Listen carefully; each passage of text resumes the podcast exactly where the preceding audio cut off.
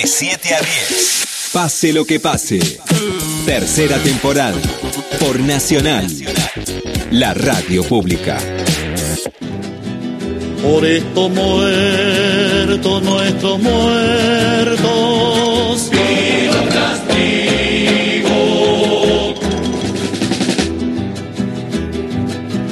Para los que de sangre salpicaron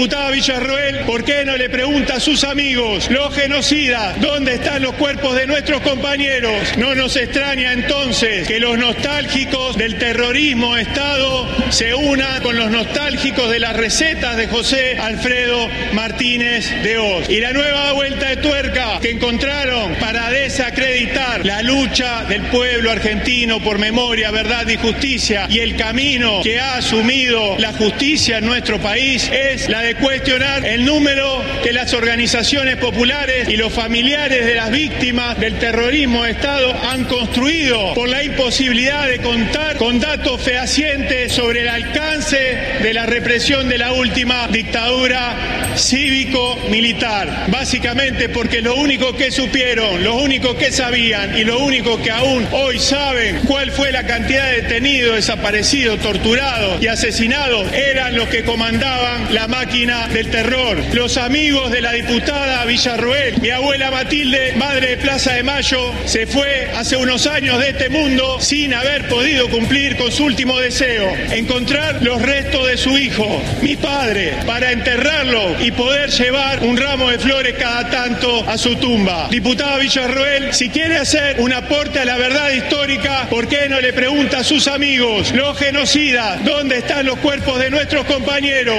¿Dónde están los cuerpos de nuestros seres queridos? ¿Dónde están los 400 niños, hoy adultos, que caminan por la calle sin saber cuál es su identidad?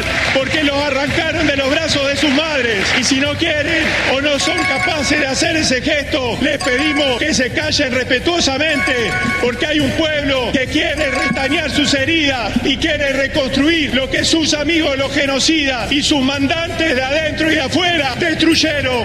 Gracias, señor presidente. Esto tiene fecha de 10 de octubre y pasó en una sesión en diputados. Lo traigo a colación porque ayer escribió Eduardo Teonioli, que es diputado nacional y secretario del PJ de Santa Fe, en la última sesión de diputados le pedí a Vicky Villarruel que cuando visite a sus amigos genocidas en la cárcel le pregunte dónde están los cuerpos de nuestros compañeros. Hoy me entero que frecuenta a Juan Daniel Amelón, condenado por la desaparición de mi viejo. Esto lo publicó ayer.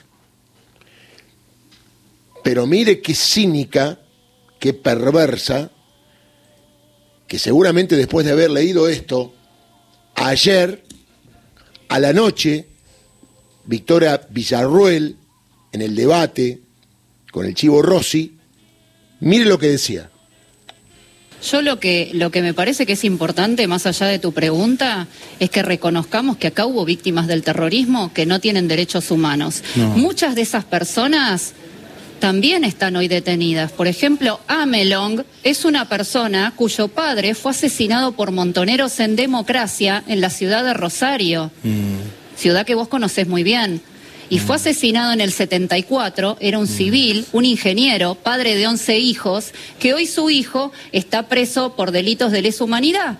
Yo me pregunto, ¿por qué no están presos los que asesinaron al, al ingeniero Amelón? Eh. Entonces, cuando yo voy a las marchas o ¿Vos cuando yo investigo, genocidas, o Rosy? cuando Espere, yo espere, investigo, Rosy. Termina ella y usted le simplemente- pregunta. Simplemente lo que hago es reconstruir la parte de la historia que ustedes borraron, eliminaron y pusieron debajo de la alfombra de la historia. No, no, te voy a repetir la pregunta. ¿Vos querés la libertad de los genocidas? ¿Los que están cumpliendo hoy condenas por la justicia? Y los que están en prisión preventiva hace 10 años, ¿qué hacemos? ¿Se Eh, las haces son pagar por adelantado? Son decisiones de la justicia. No, no son decisiones de la Sí, justicia. de- Tenemos pactos son internacionales. decisiones de la justicia, Tenemos pactos pactos interna- internacionales.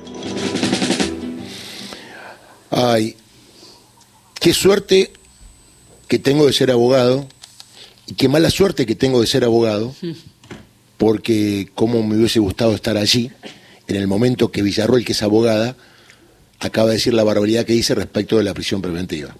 Pero no importa, no es el tema. Estamos con Eduardo Tonioli, que nos emocionaba recién, de un audio que yo no había escuchado, cuando el 10 de octubre decía lo que decía, ¿y qué le habrá pasado anoche? Si lo vio, le comentaron, cuando escuchó que casualmente pone el nombre de Juan Carlos Amelón y del hijo de Juan Carlos Amelón. Eduardo, ¿cómo va Darío Villarruel aquí en Radio Nacional para todo el país? Esto se llama Pase lo que pase. Un abrazo grande. ¿Qué tal, Darío? Buen día, buen día a la audiencia, ¿cómo va? Bien, entereza la tuya, lucha, coraje y sobre todo paciencia, ¿no? Porque la verdad que a tanto tiempo, que con tanto dolor, con tanta lucha, con tanta paciencia, eh, que hayas escuchado ayer lo que escuchaste, ¿no? ¿Pensás que fue una provocación, que fue de casualidad? Porque digo, justo estás vos en el medio, aparecen tus tweets, y justo ayer cita un solo caso. Me parece que, cita un caso porque es un caso funcional a, su discurso, ¿eh? hace referencia al, padre de, Juan Daniel Amelo eh, y a, bueno, el, el, hecho que lo tuvo como víctima algunos años antes que la dictadura para intentar luego de eso validar el accionar de Juan Daniel Amelon precisamente eh, que hay que decirlo, ¿no? No estaba preso en prisión preventiva, digo, por esta eh, curiosa forma de salirte de la pregunta que tuvo Villarroel, la pregunta que le hace Rossi. Mm. Rossi le pregunta algo muy simple. ¿Vos querés liberar a los genocidas que hoy están presos por delito de lesa humanidad? Se lo preguntó en varias ocasiones, nunca lo respondió, básicamente porque sabemos cuál es la respuesta. Es sí, la respuesta, ¿no? Eh, entonces, la forma que tuvo de salirse es hablar de supuesta prisión preventiva. Juan Daniel Amelón está preso eh, por varias cadenas perpetuas eh, en juicios, en cuatro juicios que se sustanciaron, ahora hay un quinto en marcha que lo tuvo como uno de los imputados, procesados y finalmente condenados, condenados con cadena perpetua y condenados firme, ¿no es cierto?, esas, esas condenas.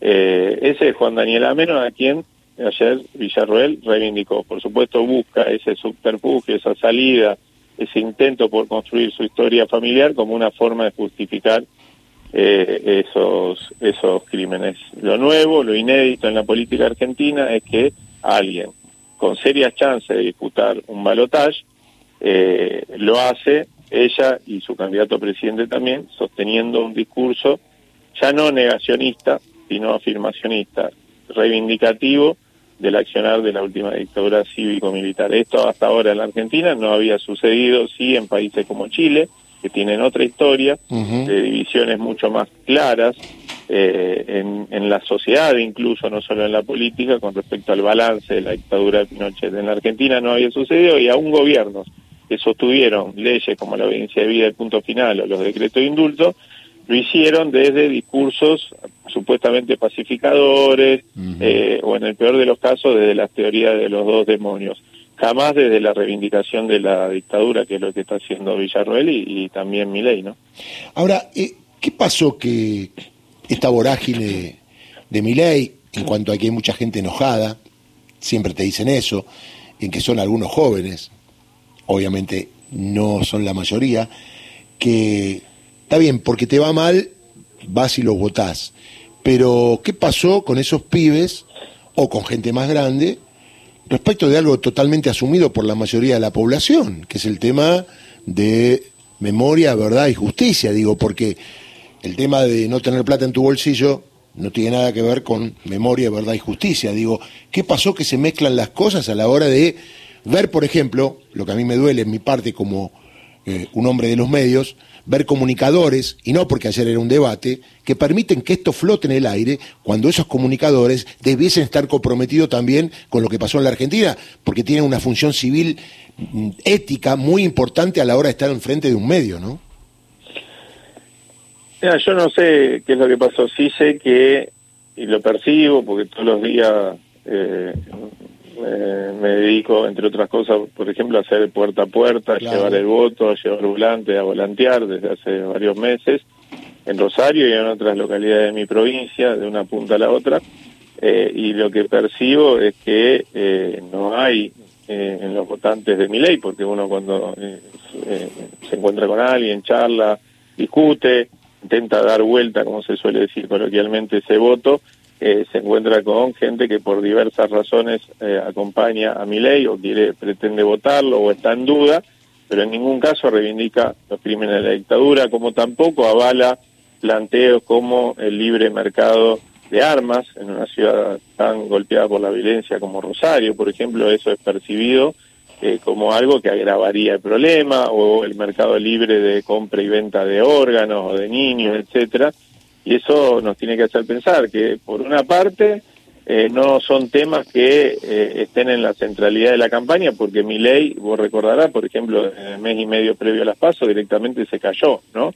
Eh, Y porque ha, ha dejado de enunciar permanentemente esa propuesta. En general aparece en esa propuesta cuando algún periodista eh, le hace alguna repregunta, que no son los más, pero por lo menos porque él elige ir a programas donde está cuidado de alguna manera, eh, o porque aparecen videos de archivos, o porque se lo dice o se lo echa en cara eh, algún otro candidato en el, en el debate. Así ha sido y así supongo que va a ser también eh, el domingo. Pero si no, esto no aparece demasiado, ¿no? Y porque hay una parte de la población que prioriza la parte del discurso con la que se siente cómoda, que es la interpelación o la impugnación a la dirigencia política, eh, que evidentemente también ha habilitado a esto, ¿no? La imposibilidad de resolver problemas importantísimos que tenemos los argentinos ha llevado a la aparición de, de- alternativas como esta. Y lo importante es, en nuestro caso, los dirigentes políticos, los periodistas que así lo creen,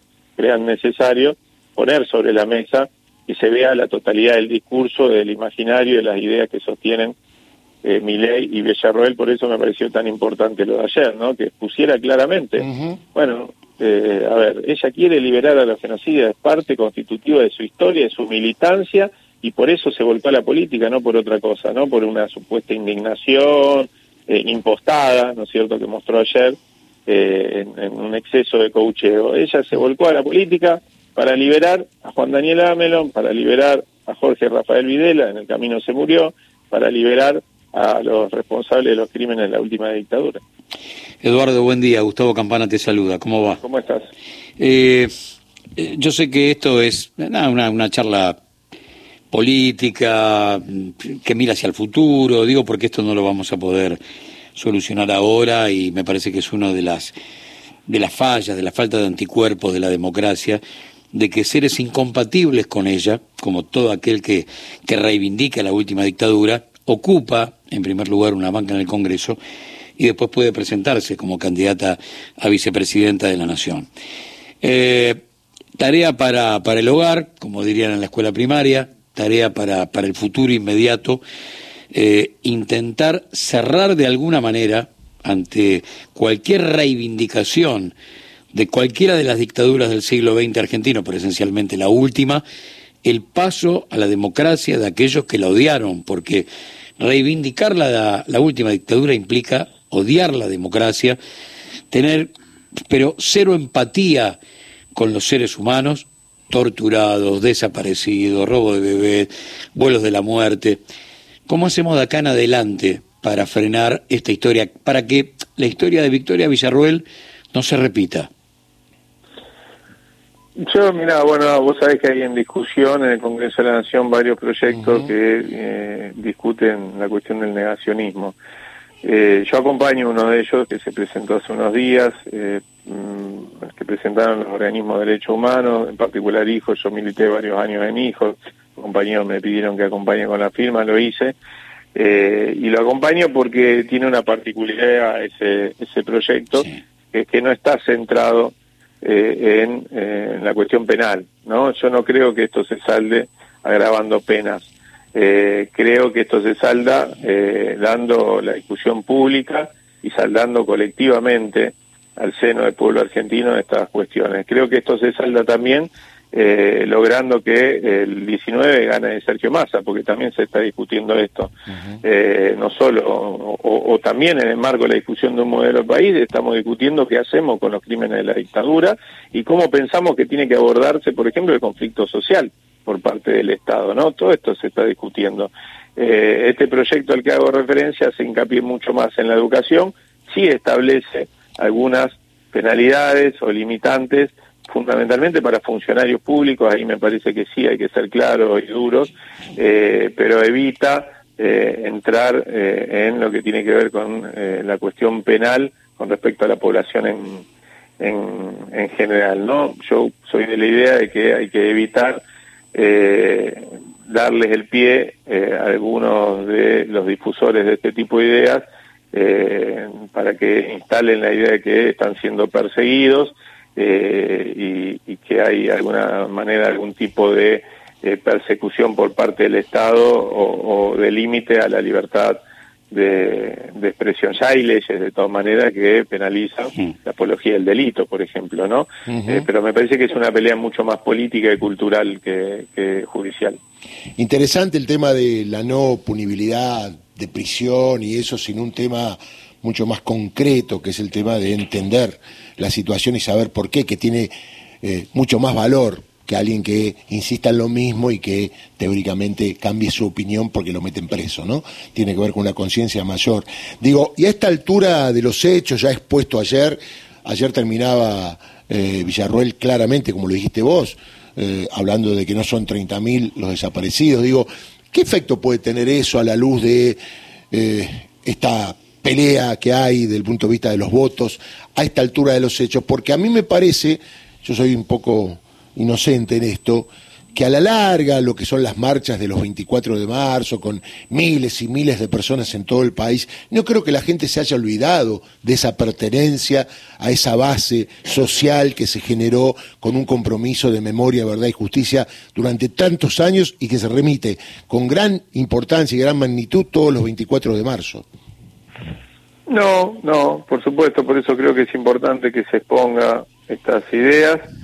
Por eso también creo que hay, eh, hay en, en, Victoria Villarroel eh, una moderación de, de, de, sus planteos históricos, porque sabe que eh, por el momento, en todo caso, ese discurso eh, agrada o, o empatiza con las ideas, la perspectiva de los anhelos de un nicho muy pequeño, ¿no? Que, que rodea a estos eh, a estos represores. Eh, pero, pero bueno, eh, de todas maneras, repito, es importante ponerlo sobre la mesa y que los argentinos y la Argentina podamos decidir con todas las cartas en la mano, ¿no? Uh -huh. Conocer efectivamente que Igual. si esta persona es vicepresidenta de la Nación, va a trabajar por lo que siempre trabajó, porque dejaría de hacerlo siendo vicepresidenta y teniendo la oportunidad de, eh, por ejemplo, desde el Senado de la Nación, operar por legislación que vaya en ese sentido, eh, por ejemplo, eh, bueno, operando sobre la justicia, digo, todos sabemos que, uh -huh. que, que, esto existe y que, y que, por ejemplo, durante la gestión Macri, los, de, los juicios por delitos de lesa humanidad fueron ralentizados, eh, el accionar del Estado, Tal desde cual. la Secretaría de Derechos Humanos, eh, que es el de ser, por ejemplo, creyente en distintas causas, fue limitado, etcétera. Digo, no es no es eh, moco de pavo ser presidente o vicepresidente de la nación, tiene un rol importantísimo y capacidad de influencia importantísima. Victoria Villarroel, en caso de serlo, va a operar por lo que siempre operó y trabajó, que es la libertad de los genocidios.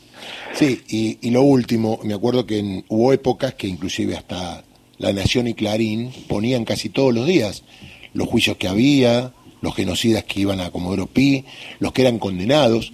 Y yo le cuento a la gente, porque sigo los juicios, que hay un montón de juicios con un, montón de jueces. He ido a ver juicios, porque uno tiene que verlo para en carne propia ver lo que implicaba el testimonio de un sobreviviente.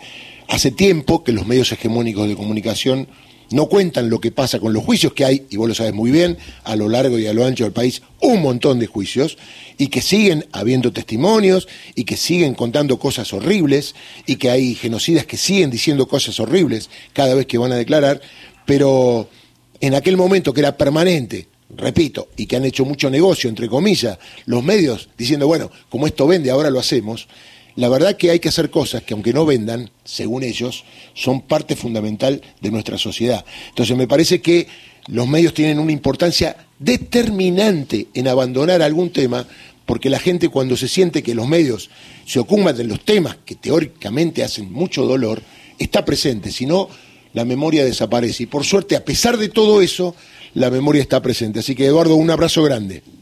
Gracias, gracias. Un abrazo para ustedes y gracias por este llamado. Eduardo Tonioli, diputado nacional, secretario del PJ Santa Fe.